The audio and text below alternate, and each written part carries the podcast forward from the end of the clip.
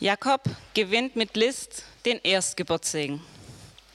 Und es begab sich, als Isaak alt geworden war und seine Augen zu schwach zum Sehen wurden, rief er Esau, seinen älteren Sohn, und sprach zu ihm, mein Sohn. Er aber antwortete ihm, hier bin ich.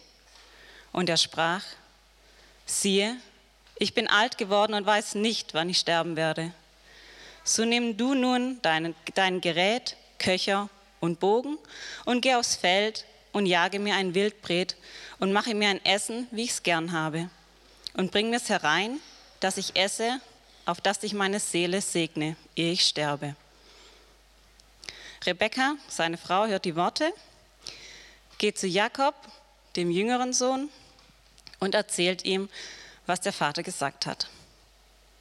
Und sie trägt ihrem Sohn auf, geh hin und hol mir zwei Böcke, die werde ich deinem Vater bereiten und die sollst du hineinbringen zu deinem Vater und, das soll, und er soll dich segnen. Jakob ist aber ganz anderer Statur wie Esau und er sagt zu seiner Mutter, ich bin ganz glatt, Esau ist überall rau, mein Vater wird es merken, wenn er mich betasten möchte. Seine Mutter aber gibt ihm auf, er solle einfach das tun, was sie ihm sagt, und es würde schon nicht auffallen. Jakob holt die zwei Böcklein, bringt sie seiner Mutter, sie bereitet es ihm und sie holt die Feierkleider Esaus, kleidet damit Jakob an und bindet die Felle der Böcklein um Jakobs Hals und um Jakobs Arme. Jakob nimmt das Essen, geht hinein zu seinem Vater.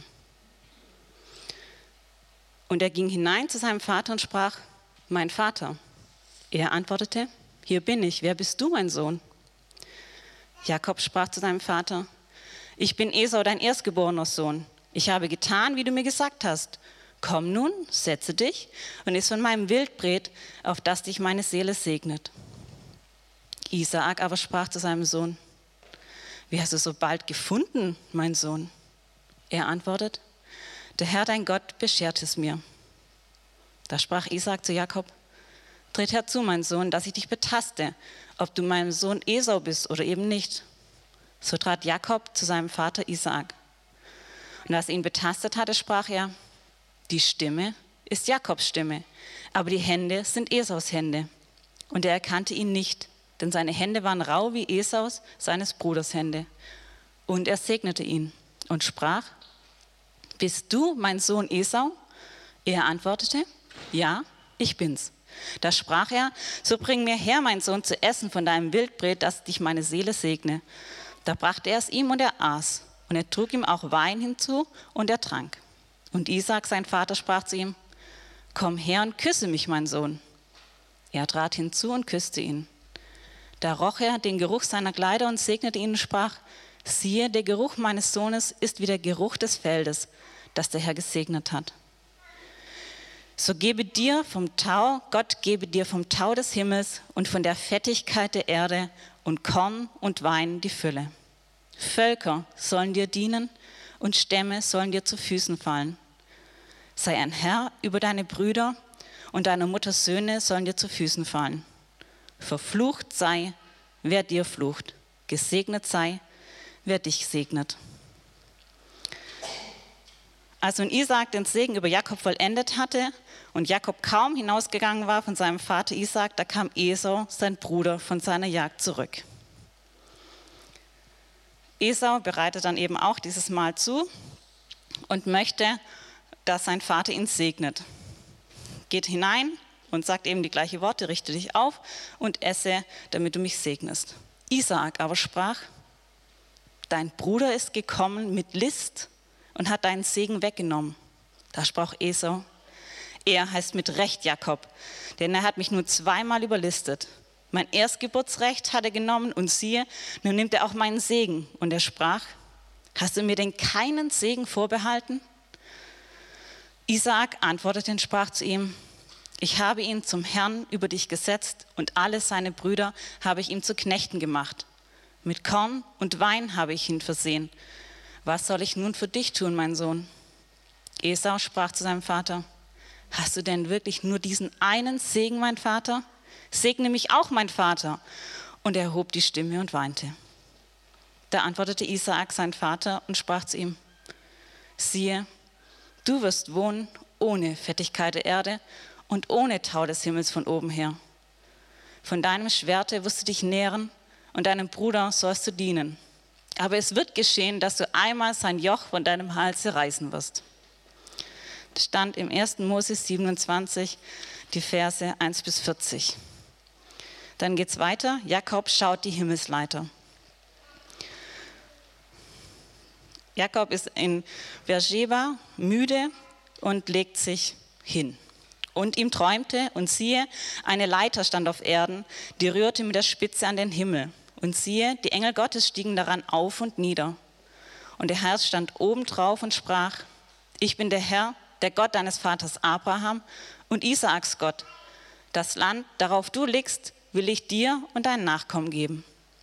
Und dein Geschlecht soll werden wie der Staub auf Erden, und es soll ausgebreitet werden gegen Westen und Osten, Norden und Süden, und durch dich und deine Nachkommen sollen alle Geschlechter auf Erden gesegnet werden.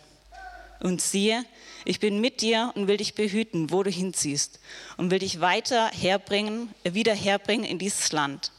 Denn ich will dich nicht verlassen, bis alles, Entschuldigung, bis ich alles tue, was ich dir zugesagt habe.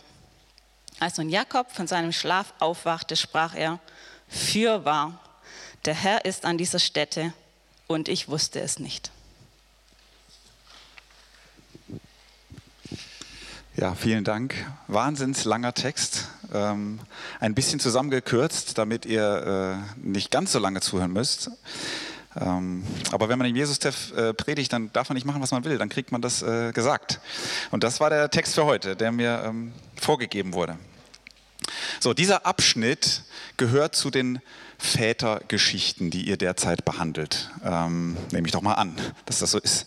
Die Erzväter sozusagen, die Geschichten der Vorfahren, könnte man sagen. Ich weiß nicht, ob du die Geschichte deiner Vorfahren kennst. So. Die Geschichten Gottes mit diesen Vorfahren. Mose zum Beispiel wird später, wenn er den Israeliten Gott vorstellt, wird er sagen, ja, das ist Gott, der Gott eurer Väter, Abrahams, Isaaks und Jakobs. So. so, diese Geschichten sind uralt natürlich, aber sie enthalten Motive, die, die heute auch noch Motive sind. Zum Beispiel im Film Pilcher oder Tatort vorkommen. Ja?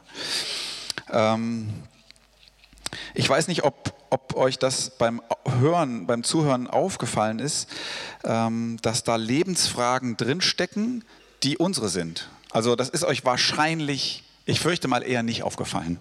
Vor allem, wenn ihr den, die, die, Geschichte schon zum dritten oder achtzehnten Mal gehört habt. So. Ich versuche das mal ein paar, ich, ich reiße mal ein paar auf. Zum Beispiel dieses Motiv, dass unser Leben ein Weg ist und dass dieser Weg sehr geprägt wird von unserer Familie, aus der wir kommen. die Eltern, hier sind das Isaak und äh, Rebecca, ne? oder du kannst an deine denken, die legen Gutes in unser Leben rein und Schwieriges. Beides manchmal unbeabsichtigt. Ähm, hier in der Story in das Leben dieser beiden Brüder. Und das prägt sie. Da entwickelt sich ein Konflikt in dieser Story, den werden die noch Jahrzehnte später mit sich rumschleppen. Eine Generation gibt der nächsten sozusagen hier durch diesen Segen das Leben weiter, aber auch eine Bürde. So, ich weiß nicht, ob du das kennst. Aus deiner Familie oder ob du jetzt an deine Kinder denkst. So, was gebe ich denen mit? So, da ist aber noch mehr drin, nicht nur unsere Familie, was hat die uns mitgegeben, sondern sowas wie eine Erfahrung, das Leben behandelt Menschen ungerecht. Hier wird der Betrüger gesegnet und der Betrogene relativ ohne Mitleid geht nicht ganz, aber fast leer aus. Kennst du vielleicht auch, ähm, dass das Leben oder sogar Gott manchmal irgendwie es mit denen gut meint, die es eigentlich nicht so richtig verdient haben. Es fällt uns natürlich nicht auf, wenn wir die sind, ne? aber bei den anderen. So. Kennst du Unverdientes Glück. Sonne haben wir früher dazu gesagt. Der hat Sonne. So. Ich weiß nicht, ob man das hier auch so sagt. Unverdientes Pech. Und was ist eigentlich Glück? Was ist eigentlich Glück? Hier in dem, in dem Text heißt es ja Segen. Was ist eigentlich Segen? Wann sind wir eigentlich gesegnet? Was ist ein gesegnetes Leben? Der Vater segnet hier dummerweise den Falschen und, und dann scheint es so, als ob der den Segen davontragen kann wie eine Beute. Das Glück davontragen kann wie eine Beute. Geht das eigentlich? Was ist das eigentlich für eine Vorstellung? Ja, Segen ist gerade weg. der andere mitgenommen. Kaum ist er weg. Aber kaum ist er weg, zeigt sich allerdings auch, dass dass er gar nicht so richtig glücklich davon geht. Also ähm, da geht nämlich das Drama los. Also da, da, ist der Segen zu Ende, dann kommt der Esau da rein und so. Und danach nämlich ähm, plant Esau Mordabsichten und, und, und Jakob muss fliehen. Also kaum ist er gesegnet, muss er fliehen. Also da geht gar nicht der Segen los, sondern das Drama, Flucht und so. Gibt ja auch Schöneres. Kennst du vielleicht auch, dass das, dass das, ja, ich schätze, du bist nicht auf der Flucht, aber dass das Leben chaotisch ist dass es drunter und drüber gibt und Sackgassen und Glück und Schmerz und so. Und, und dass man Segen da drin manchmal gar nicht so klar erkennen kann. Und dass Gott vielleicht irgendwie gar nicht so viel mehr zu dem Drama und dem Auf und Ab und allem sagt, als ich bin bei dir. Das, das muss dir genügen. So wie an, am Schluss dieser Geschichte, ne, wo, wo Jakob Gott an dieser Himmelsleiter, kommen wir gleich nochmal drauf, ähm, trifft. Ich bin bei dir dann kann man sich fragen, ist das eigentlich wenig oder ist das total viel? Also, ich, das ist jetzt noch nicht systematisch, ne? sondern mehr mal so, so Dinge anreißen, die alle in dieser Geschichte drin stecken und die vielleicht du kennst. Da steckt noch ein Motiv in diesem Text, das ist der Schluss gewesen, dieses Motiv heiliger Orte, heilige Momente. Ja, dieser seltsame Traum. Und Jakob sagt dann, hier wohnt Gott, ich bin ihm begegnet irgendwie. Woanders bin ich ihm so nicht begegnet, hier aber. Heute Nacht aber. Kennt ihr vielleicht auch heilige Orte oder heilige Momente? So, vielschichtige Story, fremdartig zugegeben auch. Und ganz ehrlich, ich habe keinen hundertprozentigen Plan, was ich eigentlich genau, ich weiß schon, was ich sagen will, aber was eigentlich genau die Message heute ist. Also das ist eigentlich nicht für, eine, für die Predigt nicht so gut. Eigentlich solltest du, wenn du jemals predigst oder irgendwo anders eine Rede hältst, eigentlich solltest du wissen, diese eine Sache, das will ich, dass die Leute mitnehmen. Das ist eigentlich schon gut, wenn das so ist. Das ist heute nicht so. Ähm, ich weiß es nicht so richtig. Die Story ist vielschichtig und deine eigene Lebensgeschichte ist das auch. Und ich hoffe, irgendwo packt die Geschichte dich in deiner Geschichte, aber ich weiß nicht genau wo. Ich weiß nicht genau wo. Und ähm, zu allem Überfluss zeige ich euch jetzt noch einen Clip und der, wenn du den jetzt gleich siehst, wirst du sagen, was hat denn das mit Jakob und Esa zu tun? Ja, auf den ersten Blick nichts. Ähm, da fährt ein Typ mit seiner Freundin durch Südamerika und man sieht schöne Bilder und so. Man hört im Hintergrund so eine Geschichte. Ähm, ich hoffe, ihr hört und seht so ein bisschen, oder der Clip macht mit euch dasselbe wie mit mir. Ähm, vielleicht ähm, du wirst Jakob und Esau nicht darin erkennen, aber vielleicht denkst du so ein bisschen an deinen Lebensweg und das Chaos und die schönen Dinge und, und wo Gott da drin ist.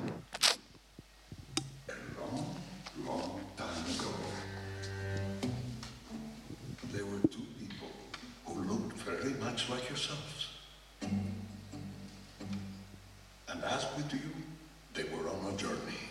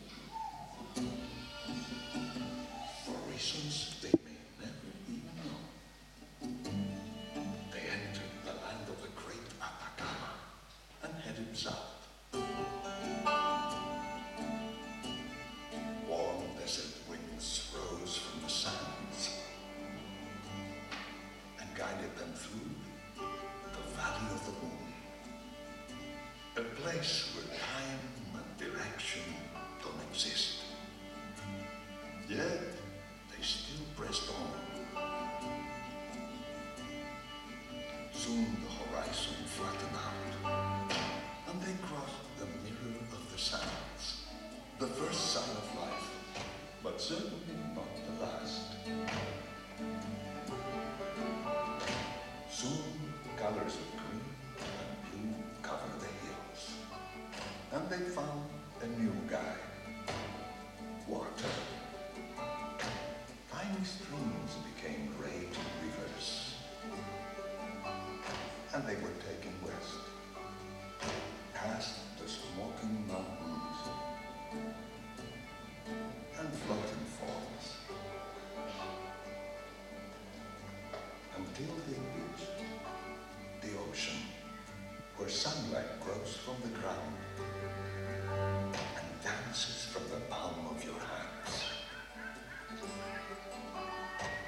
Drifted south, each day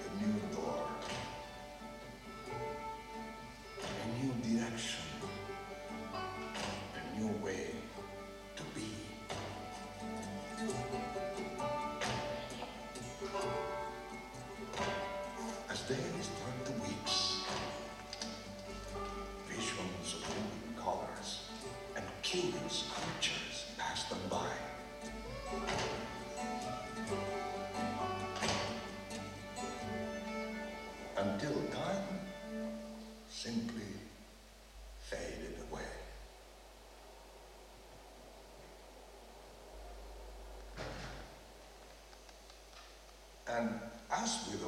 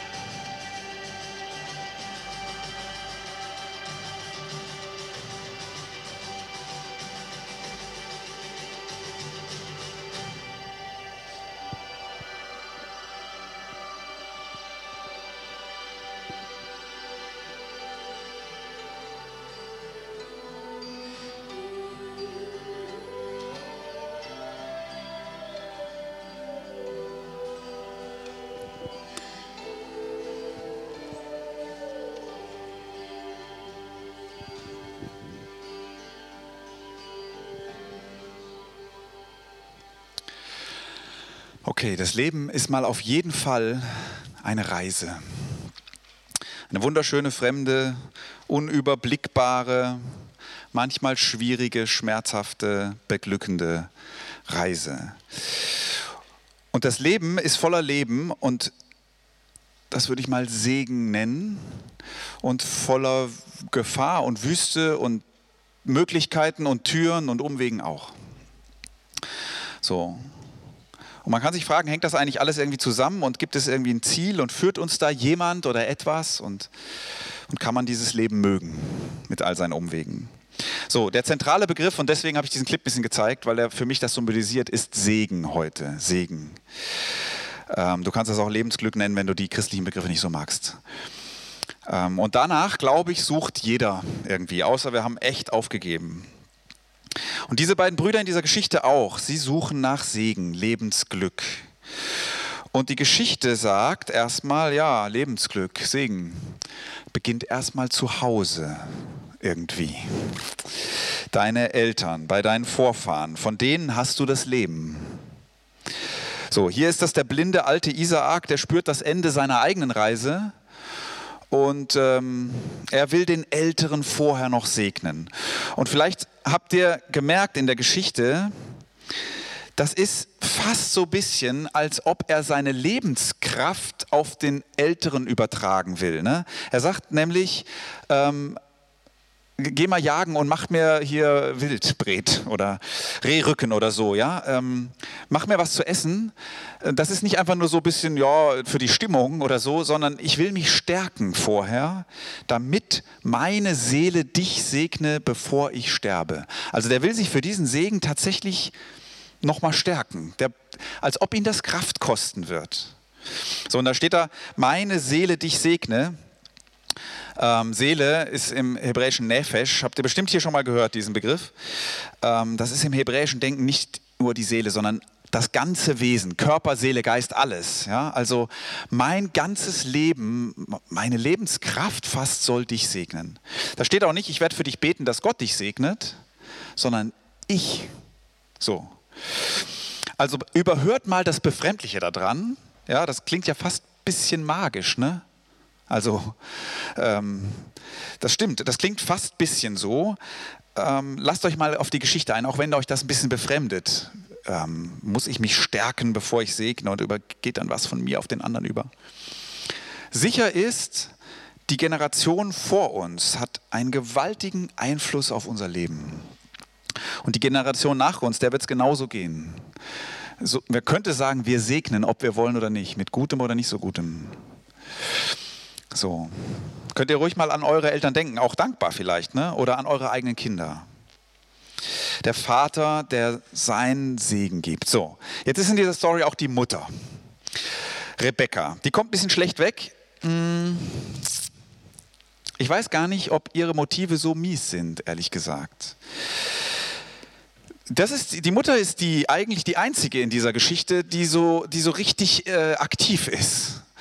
Äh, der Vater vielleicht auch noch ein bisschen, aber der liegt da so, ja, äh, schwach schon. Ähm, der, der, Jakob jedenfalls, der lässt sich nur so treiben. Die Mutter, die will Segen sozusagen lenken. Lebensglück umlenken.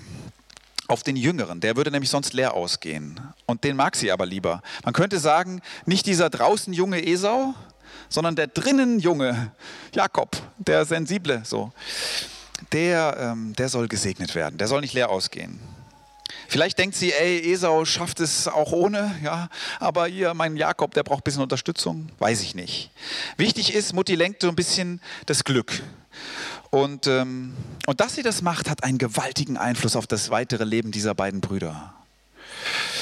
So, sie entwirft dann diesen Plan mit den Ziegen, ne? Ähm, das ist und, und, mit, und, ja, mit dem Ziegenfleisch, das ist sozusagen das erste Mal so, äh, so ein Fleisch, wie sagt man, falsch deklariertes Fleisch. Ne? Also äh, haben wir heute öfter, aber das ist damals irgendwie, Ziegenfleisch merkt Papa nicht, können wir als wild durchgehen lassen. Und Jakob, der zögert zuerst, aber nicht, weil er irgendwie Skrupel hat, sondern weil er das Gefühl hat, wow, das fliegt auf, ey. So, mein Bruder ist behaart, ich bin glatt wie ein Babypopo, steht nicht da, aber so denkt man, ne? So, Mutti sagt aber ja, sie regelt das. Und wie gesagt, Jakob zeigt eigentlich kaum eigenen Willen. Der, der, der taumelt da so durch. Ich habe gedacht, in manchen Phasen unseres Lebens, da haben wir das Ruder echt nicht im Griff. Wir bestimmen nicht die Richtung, sondern andere. Wir lassen uns so ein bisschen treiben. Wir schauen mal, was so passiert.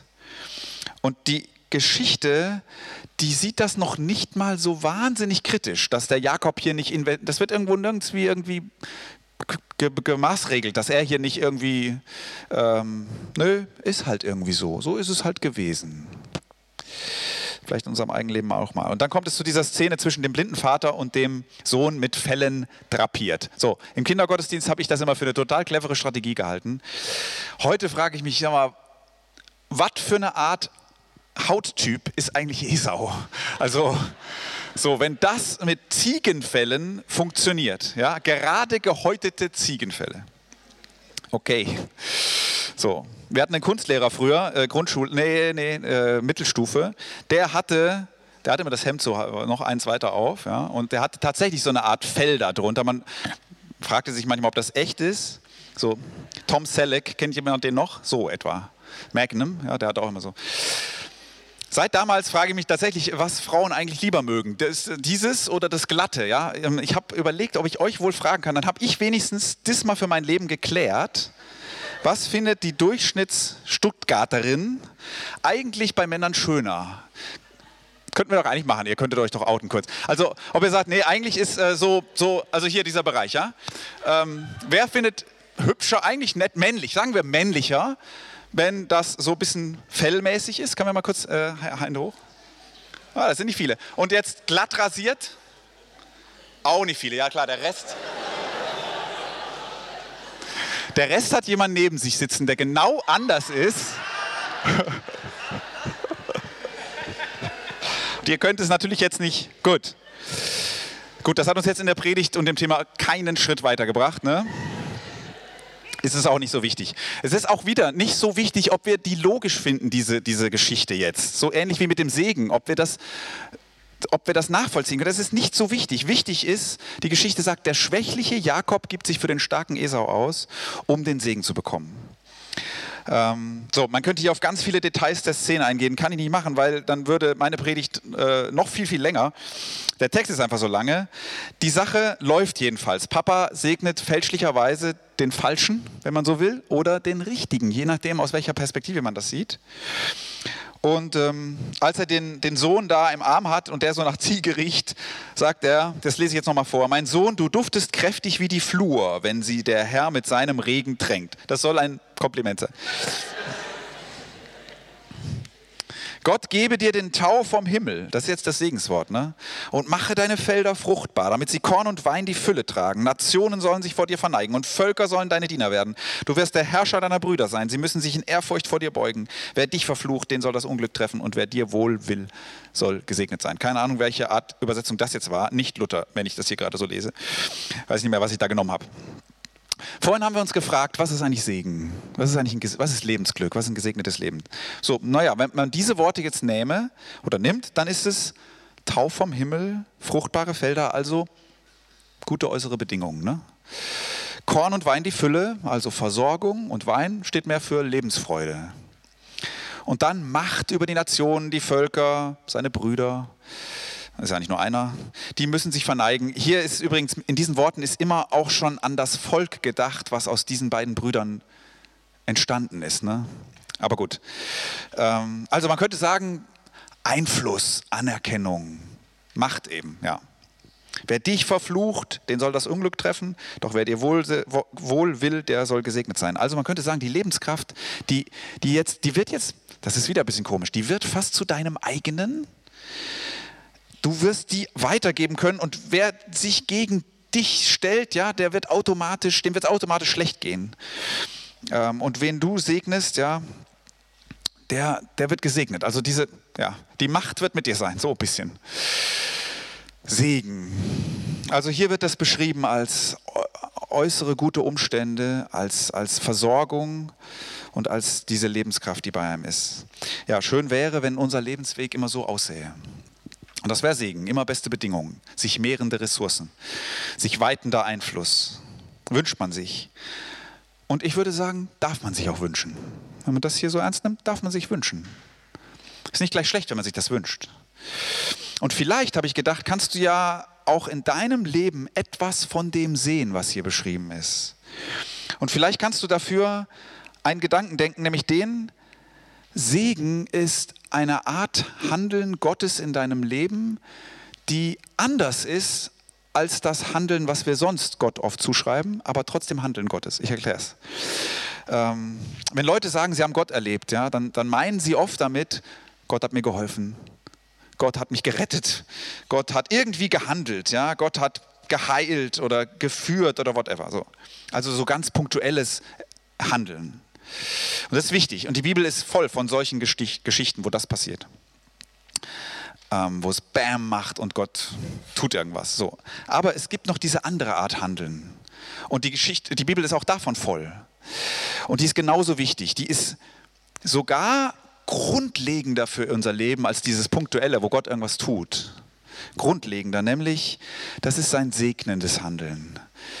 Da passiert Bam überhaupt nichts, aber da geschehen Dinge langsam, äh, unmerklich, sind vielleicht immer da, ähm, sind mit dir, sind um dich und ermöglichen, ermöglichen dir, dich zu entfalten. Also zum Beispiel, dass du Luft zum Atmen hast, ist sowas. Segen würde die Bibel das nennen. Äh, ohne Luft wärst du in drei Minuten nicht mehr, ne? klar. So. Aber auch dein Zuhause, dein Umfeld, dein Freundeskreis, dein soziales Netz. Sagst ja, das ist ja sowieso da. Ist das, ja, ohne wärst du schlimm dran und Gott segnet in diesen Dingen, handelt in diesen Dingen. Deine Möglichkeiten, dich zu bilden, Lehrer, Bücher, Universität, dein Betrieb, Medien, was auch immer, hilft dir, dich zu entfalten. Und, und die Bibel sagt, das ist Segen. Das ist nicht einfach da und dann handelt Gott, sondern das ist auch Handeln Gottes. Die Schönheit dieser Welt, dieser Clip eben, ne? Länder, Menschen, Kunst, das Spielen, Erlebnisse. In all dem handelt Gott versteckt, versteckt, aber nicht weniger wichtig, äh, ja, das ist nicht weniger wichtig, als wenn er dich gleich auf der Straße vor einem Unfall bewahrt, dass er dir ein Umfeld gibt, in dem du dich entwickeln kannst. Versuch mal das Gewöhnliche sozusagen, im Gewöhnlichen das Gute zu sehen und Gott dafür dankbar zu sein, den Segen Gottes. Und dieses Gewöhnliche, das könnte nämlich auch fehlen und dann wärst du schlecht dran. So, wenn meine Eltern früher zu mir gesagt haben, ich soll irgendwie aufessen, weil die Kinder in Afrika, die hätten ja auch nichts, dann fand ich das immer eine total äh, dämliche Argumentation irgendwie. Heute frage ich mich schon, warum habe ich eigentlich so verdammtes Glück, dass ich hier wohne und hier lebe? Und nicht auf einem Flecken der Welt, wo ich äh, Angst haben müsste, nur weil ich zur Kirche gehe. Oder, oder äh, wo, wo ich keine Bildung genießen könnte oder wo ich tatsächlich nicht genug zu essen hätte. Segen. Alles, was es dir möglich macht zu leben, ist Handeln Gottes. Dein Leben ist wahrscheinlich viel voller von Gott, als du meinst.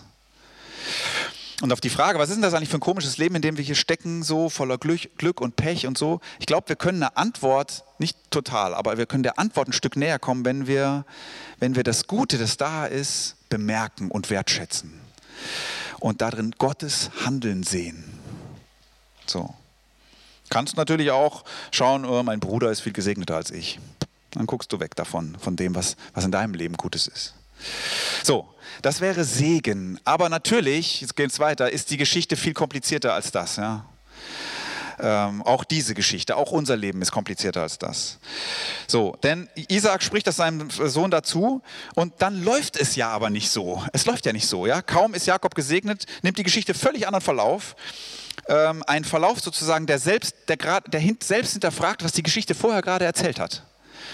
Jakob der Pseudo-Esau sozusagen ist gerade raus und dann kommt der echte rein, voller Erwartungen, hat jetzt echten Rehrücken und so und wird bitter enttäuscht. Ich kürze das auch ab. Die, man sieht einen, einen total geschockten Vater, erschrocken und einen bitter enttäuschten Esau. Und die Dramatik liegt eben in diesem Segensverständnis, was uns so fremd ist. Ich glaube auch zu Recht ein bisschen fremd ist, aber liegt da drin, ich habe den nur einmal. Ich habe den nur einmal. Und jetzt ist er weg. Jakob hat ihn, für dich ist nichts übrig. Da liegt die Dramatik drin. Die Ungerechtigkeit hätte den Jüngeren treffen sollen, jetzt trifft sie den Eltern und ist genauso ungerecht. Ja, Esau, ein von seinem Bruder ums Leben betrogener Mann. Und das ist auch Realität in unserer Welt, dass, dass, dass das Leben manchmal Menschen betrügt. Und ähm, daran dürfen wir uns nicht gewöhnen. Und es trifft nicht nur manchmal die Unschuldigen. Ich habe das Gefühl, oft trifft es die Unschuldigen. Esau scheint in diesem Moment alles zu verlieren und das ist fies. Und das Leben ist manchmal so. Und dann sagt er, hast du nur einen Segen? Ne? Die Geschichte funktioniert in diesem Denken. Äh, nur ein Segen. Ähm, quasi übertragen jetzt. Der, Vater, der, Sohn ist damit fortgerannt. Aber dann ist interessant, jetzt bröckelt dieses Denken schon, weil der Vater sagt, ich habe nur einen und dann segnet er ihn. Ja, und äh, das ist dann ein bisschen anderer Segen. Ne? Weit weg von den guten Feldern wirst du wohnen. Kein Tau vom Himmel wird dein Land befeuchten. Ernähren musst du dich mit deinem Schwert. Du wirst der Sklave deines Bruders sein. Hört sich alles nicht so gut an. Doch eines Tages stehst du auf und wehrst dich und wirfst sein Joch von deinen Schultern ab. Ich sage es mal kurz. Man kann auch auf der Schattenseite des Lebens gesegnet sein. So, das steckt hier so ein bisschen drin. Man kann auch da, wo das Leben schwer ist, ein Gesegneter sein. Und das richtig Coole an der Geschichte finde ich, ein paar Kapitel später wird tatsächlich ein Bruder vor dem anderen niederknien und ihm sagen, ich bin dein Diener. So, aber es wird Jakob sein, der vor Esau kniet und ihn um Verzeihung bittet. Und es wird Esau sein, der sagt, hey, du musst mir die ganzen Geschenke, die du da mitgebracht hast, nicht machen. Mir geht's gut. Mir geht's gut. Also ich finde hier irgendwie toll, dass die, der Fortgang der Geschichte selbst hinterfragt, was die Geschichte sagt. Weil das Leben komplizierter ist. Die beiden, die werden äh, weinen vor Freude. Ich habe jetzt ein bisschen, äh, bisschen vorgegriffen, aber das ist so wichtig. Dieser Segenszuspruch von Isaak, der ist eine Sache und die Story ist eine ganz andere. Und die sagt, es kann auch ganz anders kommen. Es kann auch in deinem Leben ganz anders kommen. Kann ganz anders kommen, als die Vorzeichen verheißen. Kann, kann ganz anders kommen, als dein Weg, der schon so vorgezeichnet sein. Ganz anders, als was deine Eltern dir mitgegeben haben. Ähm, die sind wichtig und prägend, aber es kann auch ganz anders kommen. Weil Gott ist so. Ja, anders als die meinen, die sagten, sie wüssten, wie er ist. Er ist anders. So, wenn wir zurück zu der Geschichte kommen, dann geht es ja auch da ganz anders weiter. Ne? Da, da, wird dieser Jakob gesegnet und dann, dann muss er fliehen. Äh, überhaupt, das klingt gar nicht nach Segen. Ähm, wird von seinem Bruder verfolgt. Nicht vom Glück, sondern von seinem Bruder. Und, und Isaak muss sich mit, diese, mit dieser Last rumschlagen, ich habe den Falschen gesegnet. Und ja, Rebekka, die das Glück lenken wollte, sagt ihrem Sohn dann, hau ab, verschwind, also flieh, ja, sonst verliere ich euch beide noch. So, also das wendet sich auch für sie nicht irgendwie zum Tollen.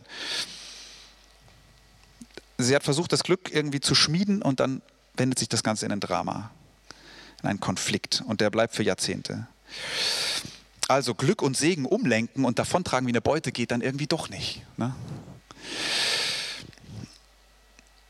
Und wer jetzt sagt, ja genau, so ist das, wenn wir Menschen das Glück in die Hand nehmen, ne, dann geht es immer schief, ja, dann immer, wird es immer falsch. Wir müssen Gott machen lassen, wir dürfen nur nicht selber.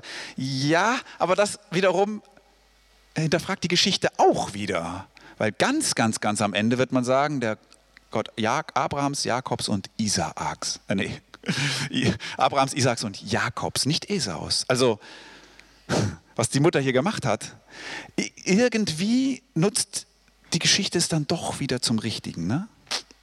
Ja, okay. Ähm, also wie denn nun?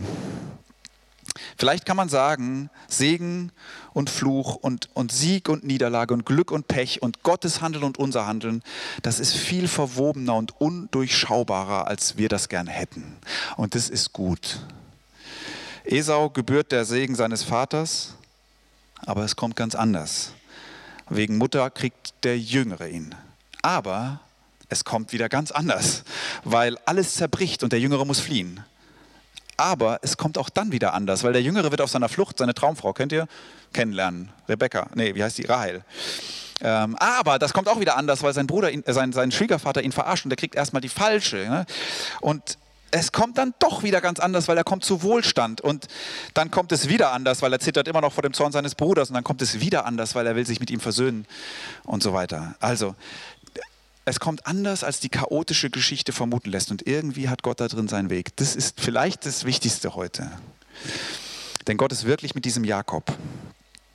Und mit einem Menschen, der echt lange braucht, bis er mal die erste eigenverantwortlich vernünftige Entscheidung trifft. Und sich nicht nur ergaunert, was er so hat. So, wo stehst du in deinem Leben jetzt? Siehst du gerade Tau auf fruchtbaren Feldern, um im Bild zu sprechen? Oder äh, ernährst du dich mit dem Schwert. Ja? Also scheinst du weit ab davon zu wohnen, wo, wo irgendwie es so richtig, ja. Läuft es bei dir oder ist es ganz anders gekommen, als du wolltest? Was hast du aus deiner Herkunftsfamilie mitgenommen? Viel, viel Segen oder auch eine Bürde? Oder wahrscheinlich eine Mischung, eine krass durch, undurchschaubare Mischung. Und, und was morgen kommt, weißt du jetzt noch nicht. Mir macht die Geschichte Hoffnung, dass das ein guter Weg ist, trotz allem. So, jetzt zum Schluss noch zum, diese Himmelsleitergeschichte da. Ähm, die hängt ja noch da dran. Die machen wir jetzt kurz. Jakob muss fliehen, er schläft in der Wüste an einem Ort, den man später einen heiligen Ort nennt, Bethel. Ja? Das ist für ihn ist das der Tiefpunkt, ja, also abhauen und in der Wüste pennen, ähm, schlafen am Boden. Er nimmt so einen Stein, äh, wenn ihr das, die Geschichte kennt, man, man stellt sich das nur vor, er würde sich mit dem Kopf, also würde das als Kopfkissen nehmen. Das ist überhaupt nicht gemeint. Er legt es so zu, über, also vor seinen Kopf quasi irgendwie als Schutz. So. Und dann träumt er und er sieht diese Rampe, nicht eine Leiter, mehr so eine Rampe und Engel bewegen sich da hoch und runter. Passiert sonst nichts in dem Traum. Aber dieser Traum, das, das, das ist eigentlich total viel, was da passiert. Das heißt, da wo du jetzt bist, ich spreche jetzt mal mit dir, nicht mit dem Jakob, da wo du jetzt bist, wo du heute Nacht schläfst, ja, wo du vielleicht auch Angst hast und Sorgen, was auch immer, da ist der Himmel offen. Über dir ist der Himmel offen. Da bewegt sich was zwischen Himmel und Erde. Da geht was, das ist eine Verbindung. Und bei Jakob dann redet Gott in diesem Traum und zwar nicht von oben die Leiter runter, sondern er steht neben ihm. Da habe ich irgendwie an Jesus denken müssen. So ähnlich wie Jesus, so direkt neben uns. Der steht neben mir und der sagt ihm, ich bin der Gott deines Vaters und deines Großvaters und ich will dir das Land geben, auf dem du gerade schläfst und das so, was, was für dich im Moment überhaupt nicht attraktiv scheint. Ja. Und ich will dir eine Zukunft geben. Ich bin deine Zukunft quasi, wie in dem Clip. Ich will ein Volk aus dir machen. Und das Wichtigste, ich bin mit dir und ich werde dich behüten und ich werde dich zurückbringen und ich werde dich nicht verlassen. Ich würde sagen, das ist Segen. Das ist eigentlich Segen. Das Leben ist echt ein Wirrwarr und Segen ist unverfügbar. Und es kann ganz anders kommen, als du meinst, aber Gott ist mit dir. Und dann wacht er auf und sagt diesen groß, großartigen Satz, Gott ist hier und ich wusste es nicht. Das ist toll, wenn wir das bemerken. Wo auch immer du jetzt gerade bist, Gott ist hier und vielleicht wusstest du es nicht, aber macht nichts, er ist da. Du wirst auf deiner Reise noch oft an so Orte kommen, so heilige Orte, wo du nicht ahnst, dass Gott da sein wird und dann wird er da sein. Denn dieser Gott, der, der so segnend, so stetig an dir handelt mit all dem Guten und manchmal nicht so gut, mit dem Prozesshaften, der kann eben auch das andere, sich dir zeigen, dir helfen, dich bewahren, dein Schicksal wenden. Und das wird dich immer wieder mit Hoffnung aufladen und dann wirst du weitergehen. Wahrscheinlich wirst du manchmal daran zweifeln, dass er mit dir ist und dann werden solche Orte dir Mut geben. Und das ist wie, jetzt gucken wir noch einen ganz, ganz kurzen Videoclip. Das ist so ein bisschen unser Leben wie mit diesen Blumen, wo man züpft und sagt, ich, sie liebt mich, sie liebt mich nicht. Ja, so, es passieren Dinge im Leben und man denkt, er liebt mich, Gott, ne? Und dann passiert was anderes, er liebt mich nicht. Und wir gucken mal kurz diesen Clip an.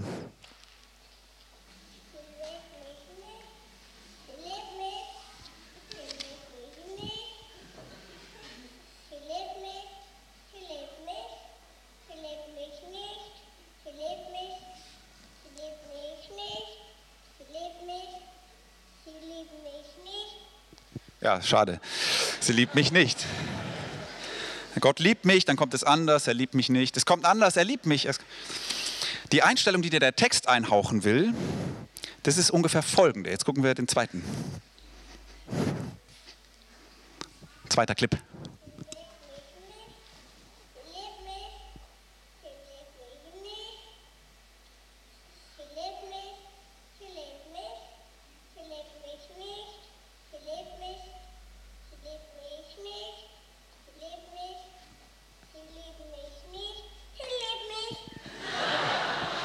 Genau, genau. Die Blume ist leer, ja. Das Leben sagt was anderes eigentlich. Und du sagst, ich bin mir trotzdem sicher. Er liebt mich. Er ist da, obwohl ich es nicht wusste.